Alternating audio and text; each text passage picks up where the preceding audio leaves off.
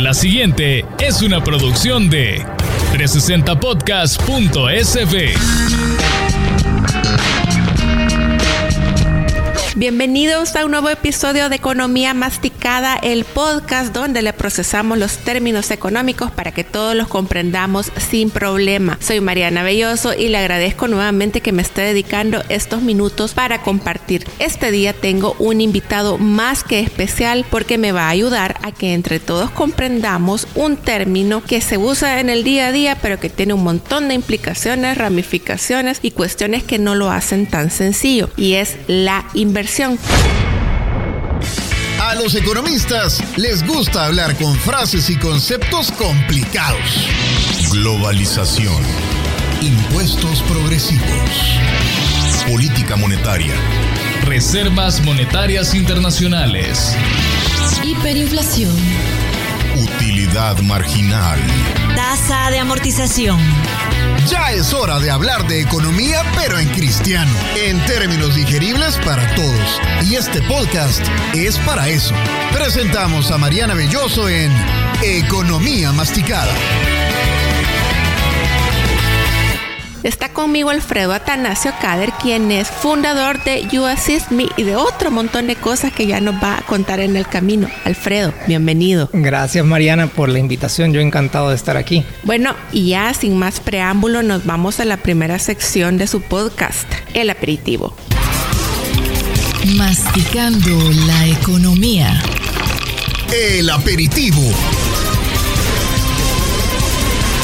Para irnos poniendo en ambiente, vamos a hablar como siempre de algunos conceptos básicos que tenemos que tener claros para continuar la plática. Alfredo, cuando hablamos de inversión, ¿a qué nos referimos? Bueno, usualmente la inversión significa tomar un riesgo y eso quizás es lo principal que tenemos que entender, que todas las personas que están invirtiendo algo están tomando un riesgo y lógicamente por ese riesgo esperan una recompensa, que es el retorno sobre la inversión. O sea, si habláramos, por ejemplo, en términos del libro, cuando uno busca inversiones como como apostarle a algo, poner tiempo, dinero, esfuerzo en algo esperando tener una retribución, pero pocos le ponemos atención a ese componente del riesgo que usted explicaba. Entonces cuéntenos un poco en qué consiste esta parte del riesgo. Bueno, y, quizás antes de eso, la inversión, como decía, hay tiempo, dinero y un montón de sudor acompañado de la inversión, pero... Seré mi propio jefe, dije yo, me irá bien, dije yo. Sí, así decía que iba a trabajar menos, pero no, es un poco traumático a veces veces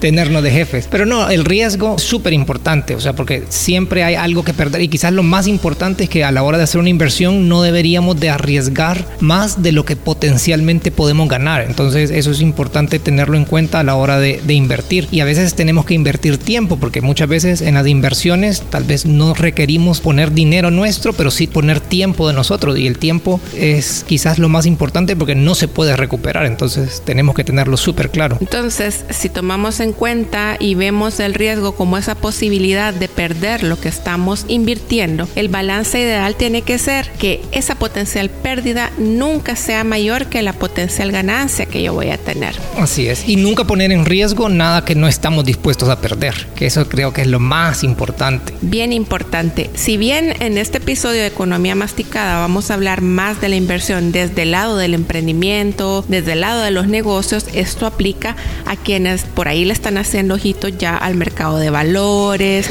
o al trading con criptomonedas, que ya los vi a varios que están jugando ya con algunas aplicaciones en el celular. Es bien importante saber que uno no debe invertir en nada que no comprenda al 100%. Entonces, si hay una preparación antes de invertir, tiene que ser ese conocimiento, poderse poner uno empapadísimo del tema, del área y de los instrumentos en los que va a invertir, Alfredo. Sí, y especialmente quizás lo de entender lo que uno está invirtiendo y a veces es un concepto un poco extraño entenderlo porque muchas veces no entendemos hasta que estamos metidos en la inversión y eso ya me ha pasado a mí. Pero siempre hay que tener un balance entre lo que estamos dispuestos a perder. Es como muchas veces hay inversiones que es como ir al casino, ¿verdad? O sea, que uno cuando va al casino, no sé si a alguno de ustedes les ha tocado ir al casino, pero puede ser potencialmente traumático perder todo o ir ganando de repente y la siguiente jugada uno pierde todo. Y eso pasa especialmente en los mercados de valores y especialmente en los mercados de criptomonedas. Entonces hay que tener un poquito de cuidado ahí. De ese tema vamos a hablar con más profundidad en otros episodios del podcast. Como les decía, hoy nos vamos a enfocar más bien en la inversión desde la perspectiva del emprendimiento y de los negocios. Pero antes de eso, Alfredo, ¿qué tendría que hacer yo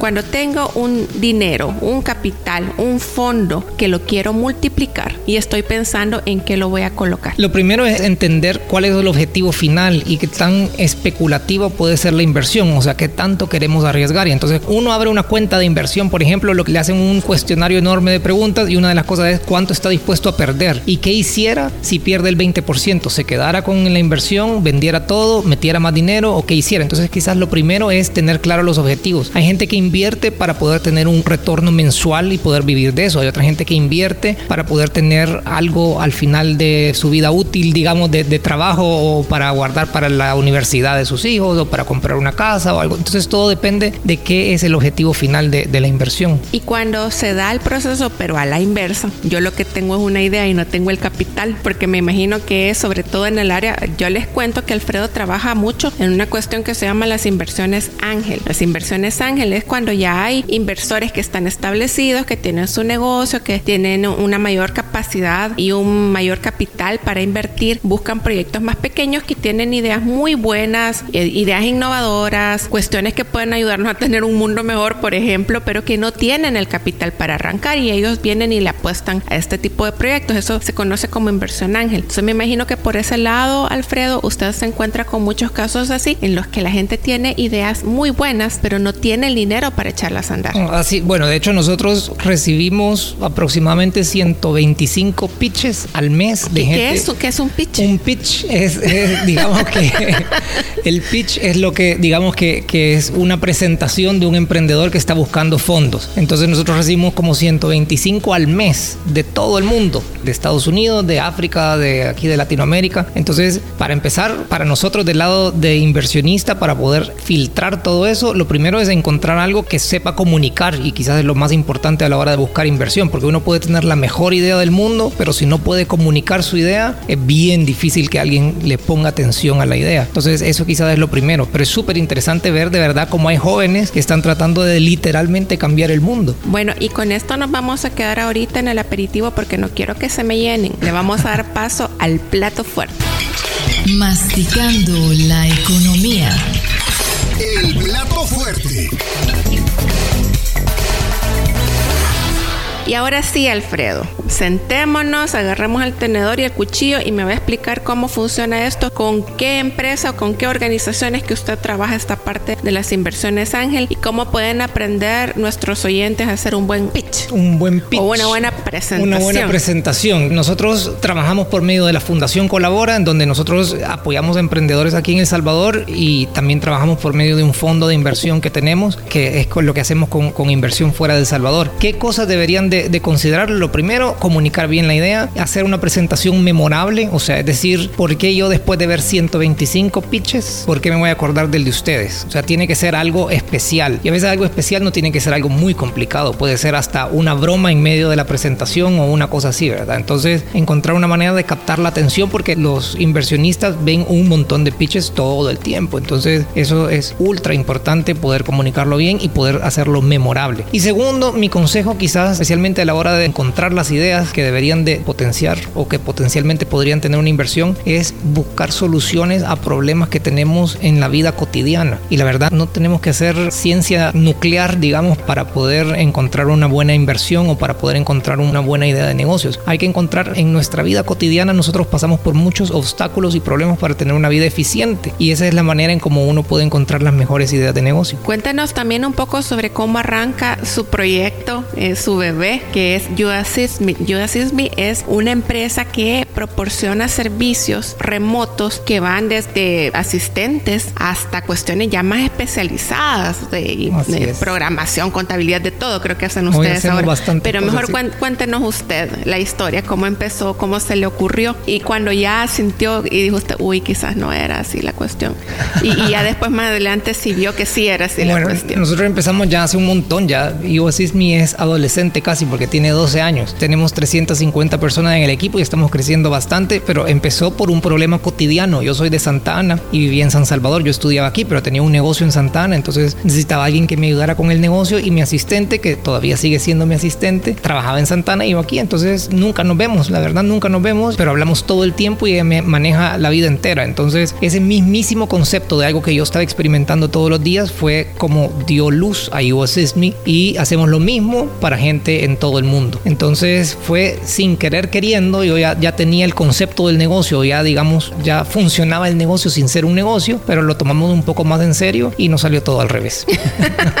¿Por qué? ¿Qué pasó? Y nadie, nadie nos quería, nadie nos contrataba el servicio, lo dábamos gratis, la gente ni nos contestaba los emails ni el teléfono. Fue bien traumático, la verdad. O sea, fueron años de mucho aprendizaje. Aprendizaje hay que decirle a todas estas experiencias traumáticas porque nos ayudan a, pasar un poco mejor el rato. La verdad nos costó comunicar un montón y, por eso decía yo que es importante poder comunicar la idea. Pero ahora está la copia en la página web a usted. Ah, nosotros tenemos ya sucursales en África, tenemos en Barbados y tenemos aquí un par en El Salvador que...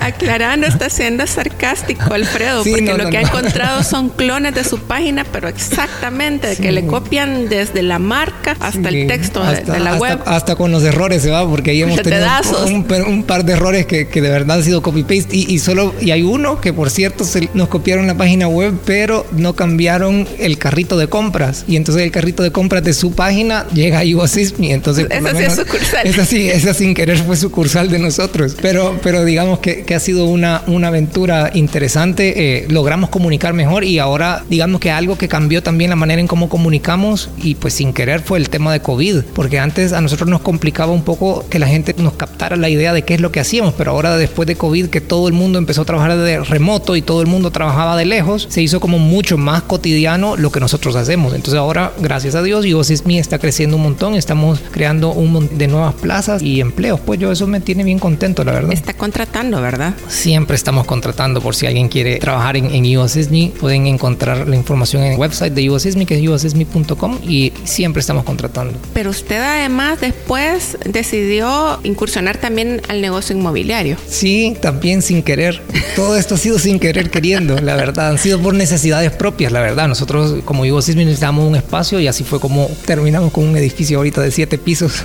Siempre digo que esto es como lo mejor de los tiempos y el peor de los tiempos para los negocios, porque ayudas es mi en la pandemia, digamos que potenció el negocio, pero por el otro lado el negocio inmobiliario en la pandemia fue un poco traumático y complicado y ha sido también un balde de enseñanzas, digamos. Y este edificio que ustedes construyeron, la idea siempre era este tema del espacio compartido, ¿no? Sí, así se llama edificio colabora, entonces digamos que son espacios eh, colaborativos y piso de Yuba Sesmi también cambió dramáticamente la manera en cómo terminó siendo como originalmente lo habíamos ideado, porque también la pandemia nos obligó a, a pensar un poco fuera de que teníamos establecido y ahora es un espacio súper interesante, súper flexible, un espacio que cambió ya no es un espacio solamente para trabajar, sino que para conectar con el equipo, para descansar, para, o sea, tenemos happy hours y, tenemos, ahí hemos puesto ahorita un printer de 3D para que la gente llegue a jugar con el printer y digamos que ha cambiado el concepto del espacio y ha sido un espacio más que para trabajar, para conectar. Pero ustedes también estaban adelantados a sus tiempos, no solo con la idea de los asistentes remotos, sino con el propio teletrabajo. Usted ya ah, estaba experimentando con teletrabajo antes de que la pandemia nos obligara a todos a hacer home office. De hecho, para nosotros digamos que no, no fue tan tanto shock porque nosotros ya trabajamos el 60% del tiempo lo trabajamos de manera remota. Entonces, cuando vino la pandemia, la verdad no cambió mucho para nosotros. Quizás el cambio más fundamental fue que el equipo, la gente que contratamos durante la pandemia, que fueron bastantes personas, no las conocíamos. O sea, de hecho, hay gente que no conozco sin mascarilla. Hace poco, o sea, me quedé así pensando, en realidad a la gente, hay gente que tenemos un año y pico de tener en New y que nunca la he visto sin mascarilla. Entonces ha sido un poco distinto eso, pero para nosotros fue menos dramático porque ya trabajamos de esa manera. Antes de que pasemos al postre, ¿qué proyectos tiene en mente Alfredo Atanasio? Pues USSME la verdad está creciendo bastante y ya estamos bien contentos con la dirección en la que va. Ahorita estamos potenciando bastante, aparte del edificio que ahorita ya está en funcionamiento y lo estamos, digamos, terminando de colocar los espacios, y que tenemos oficina de venta y en alquiler. Estamos desarrollando un fondo de inversión Ángel, que es un proyecto que me entusiasma un montón porque tiene un impacto súper grande en emprendedores y también al final estamos apoyando ideas que potencialmente pueden cambiar mucho de cómo vivimos. Entonces ese es un proyecto para el otro año, que creo que no he hablado de esto en otro lado, así que esta es primicia. Esta, es primicia. Como Dios manda. Así es, este, de verdad esto no lo he hablado en otro lado, así que aquí les cuento que estamos lanzando este fondo de inversión Ángel que va a funcionar no solo en inversiones locales y regionales, sino que la verdad globales, porque ya este últimos año y medio hemos invertido en unas 45 empresas más o menos en todo el mundo. ¿Cómo se va a llamar el fondo? Probablemente Colabora Ventures. es, la marca. es la marca nuestra, pero eso me, me, entusiasma muchísimo ahorita, de verdad, ese, ese fondo. Estamos todavía organizándolo. Bueno, con el dulce que nos ha dejado esta primicia, pasamos inmediatamente al postre. Masticando la economía. El dulcito. Bueno, como la idea acá es aprender y tener información que nos va a ser útil a todos, le vamos a pedir a Alfredo que nos dé consejos para todas estas personas que tenemos una idea por ahí cocinando, dándonos vueltas desde hace rato, pero quizás no nos hemos animado todavía a echarla a andar. ¿Qué es lo primero que tendría que hacer alguien que está pensando iniciar su propio emprendimiento? Dejar de pensar, esa es la primera cosa, porque la idea no, en sí no es mucho, o sea, todos tenemos muchas ideas todo el tiempo, lo principal es la acción, la ejecución es lo vital. Entonces lo primero es dejar de contemplar la idea todo el tiempo porque, porque el tiempo es lo que menos hay, ¿verdad? Entonces entre más rápido pongan a ejecutar la idea, mejor. Bueno, si esto fuera un flujograma y tuviéramos opciones, tenemos la idea del emprendimiento y se nos van una llavecita con, con dos partes. Primero, ¿tengo el dinero? Sí, tengo el dinero, no. ¿Qué hacemos en ambos casos? Bueno, si tienen el... Creo que hay, hay una tercera opción escondida. A ver. y es la de, de, tener el producto mínimo viable, o sea, la versión más básica de la idea que nosotros tenemos. El eso, producto mínimo viable. Sí, así es. Entonces eso, por ejemplo, les, voy a, doy un ejemplo real en UASISME, por ejemplo. El producto mínimo viable de UASISME es tener una computadora con acceso a Internet y una persona que hable inglés. Ese es el producto mínimo viable. Entonces así probamos la idea, conseguimos a un valiente que sea el primer cliente y la ponemos en práctica para ver si funciona lo que nosotros habíamos ideado. Y el siguiente paso de ese producto mínimo viable, si funciona, es encontrar el dinero si no lo tenemos y si tenemos el dinero, pues hacer una cosa un poquito más grande y más estructurada. Si no funcionó, porque chances son de que al principio no les va a funcionar el producto mínimo viable, es adaptarlo. Cambia, adaptarlo, me parece una muy apropiada palabra, adaptarlo, así es. Y así vamos a hacer diferentes versiones de un mismo producto y así es como vamos a llegar al producto que vamos a sacar al mercado. No busquen tener el producto perfecto ni el servicio perfecto, porque los chances son que no va a ser perfecto y especialmente en papel. O sea, yo en UASISMI tenía según yo el producto perfecto y a la hora de que lo pusimos en el mercado resultó que no era nada seguro de lo que la gente quería. Entonces tuvimos que cambiarlo ya en el camino. Lo más importante es sacar el producto pronto y probarlo con gente real, clientes reales, no con sus amigos ni con su familia, porque muchas veces los amigos de la familia quieren quedar bien con nosotros o quieren darnos ánimos, porque pues sí, o sea, ¿qué queda? Pues, a menos que nos quieran dar pisto. Si Pero a veces, a veces pisto, son sí. los que quieren gratis las cosas. Ah, sí, eso es peor todavía, cabal, eso, eso, es peor. Entonces es importante probarlo con clientes reales. Y ahora si de pronto esta persona que nos está escuchando y tenía esa idea, se le encendió el foquito cuando escuchó lo de los inversores Ángel, ¿cómo sé yo que mi idea o mi proyecto es susceptible de encontrar un inversor ángel? Bueno, lo más importante es tener algo que enseñarle a un inversionista ángel, es decir, qué resultados tenemos nosotros que, puedan potenciar el interés de un inversionista ángel. Entonces, lo primero es conseguir resultados. Con resultados, créanme que van a llegar inversionistas, porque ahorita, especialmente ahorita en el momento en el que estamos en este, en este momento en el mundo, hay un exceso de liquidez del lado de los inversionistas. Entonces, están buscando a dónde invertir. Entonces, ustedes tienen resultados probados, es probable que van a encontrar inversionistas Eso sí, tienen que buscar un poquito, ¿verdad? Tienen que hacer un poco de networking y conocer gente. Hay un montón de eventos y también la pandemia ha hecho, ha democratizado el acceso a eventos. Entonces ahora podemos, no tenemos que estar en Silicon Valley para, para hablar con un inversionista de Estados Unidos. Ahora podemos estar perfectamente en El Salvador y hablar con ellos. Todos los días hay eventos en todos lados del mundo que pueden acceder a inversionistas ángeles. Entonces hay que moverse un poquito en ese ámbito y así es como van a encontrar al inversionista que le va a dar el dinero. Si usted se pudiera encontrar al Alfredo de hace 12 años, iniciando con su producto mínimo viable, y el Alfredo de ahora con todo lo que aprendió se lo encontrara y le pudiera dar un consejo, ¿cuál sería? Quizás lo primero que disfrute un poco más del proceso, porque se relaje. o sea, que se relaje, cabal, que todo pasa por algo, hasta lo que parece que es malo en el momento, al final tiene un impacto positivo, entonces lo primero es relajarse. Todo lo que hagamos, relajémonos, porque la vida es corta, o sea, de verdad que y la vida es prestada, dicen, así que lo principal es ser felices con lo que estamos haciendo. Y lo otro es quizás organizar y pensar en grande, porque a veces creo que nuestra mente es como un enemigo muchas veces de las posibilidades, porque no creemos que es posible ciertas cosas porque tal vez nunca nos las hemos imaginado, o porque aquí nunca ha pasado eso, o por otro montón de cosas de las que estamos rodeados muchas veces de pesimismo. Entonces creo que creérsela también es importante, pues. Genial. Le queremos agradecer a Alfredo Atanasio, fundador de US y de otro montón de cosas que ya platicamos acá, por habernos dedicado este tiempo al podcast de Economía Masticada. Alfredo, que no sea la primera ni la única vez. No, no, no, yo, yo encantado de venir las veces que quiera. Me, me llegó el, el, concepto, estoy súper contento de estar aquí. Le dio hambre, ¿verdad? Sí, definitivamente. bueno, gracias Alfredo y gracias a ustedes que nos han escuchado en este episodio. Les recuerdo que contenido como Economía Masticada y otros podcasts de interés usted los puede encontrar en 360podcast.sb, el primer hub de podcast salvadoreños 100%. También nos puede encontrar en nuestras redes sociales, en Facebook y en Instagram como 360podcast.sb y en Twitter como arroba 360podcast-sb. Y a mí me encuentra también en mi cuenta de Twitter arroba BIIOSO, donde me puede sugerir temas, hacerme preguntas y comentarios. Soy Mariana Belloso y los espero en el siguiente episodio de Economía Masticada. Esta fue una producción de 360podcast.sb.